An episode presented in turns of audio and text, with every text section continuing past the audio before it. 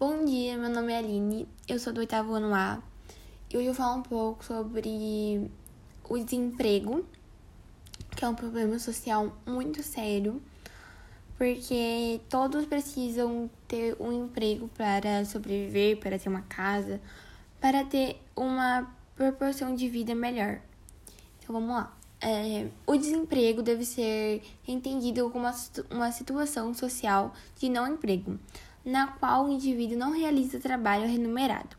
As principais causas do desemprego estão relacionadas aos aspectos econômicos, sociais e políticos, como a crise econômica, redução de postos de trabalho, a falta de qualificação profissional, enfim esses são alguns exemplos, tem vários outros.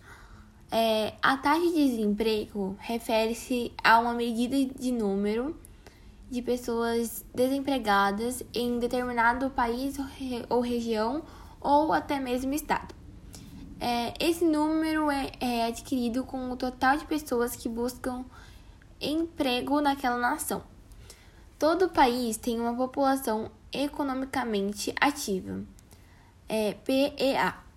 Aqui tem idade para trabalhar participam da força de trabalho e as pessoas que participam disso é, têm 16 anos ou até mais e que estão trabalhando ou procurando trabalho, que são pessoas ocupadas e desocupadas.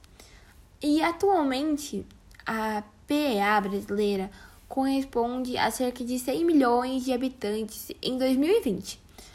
As taxas de desemprego são medidas com base nesse número, ou seja, a referência sempre será esse índice. É isso.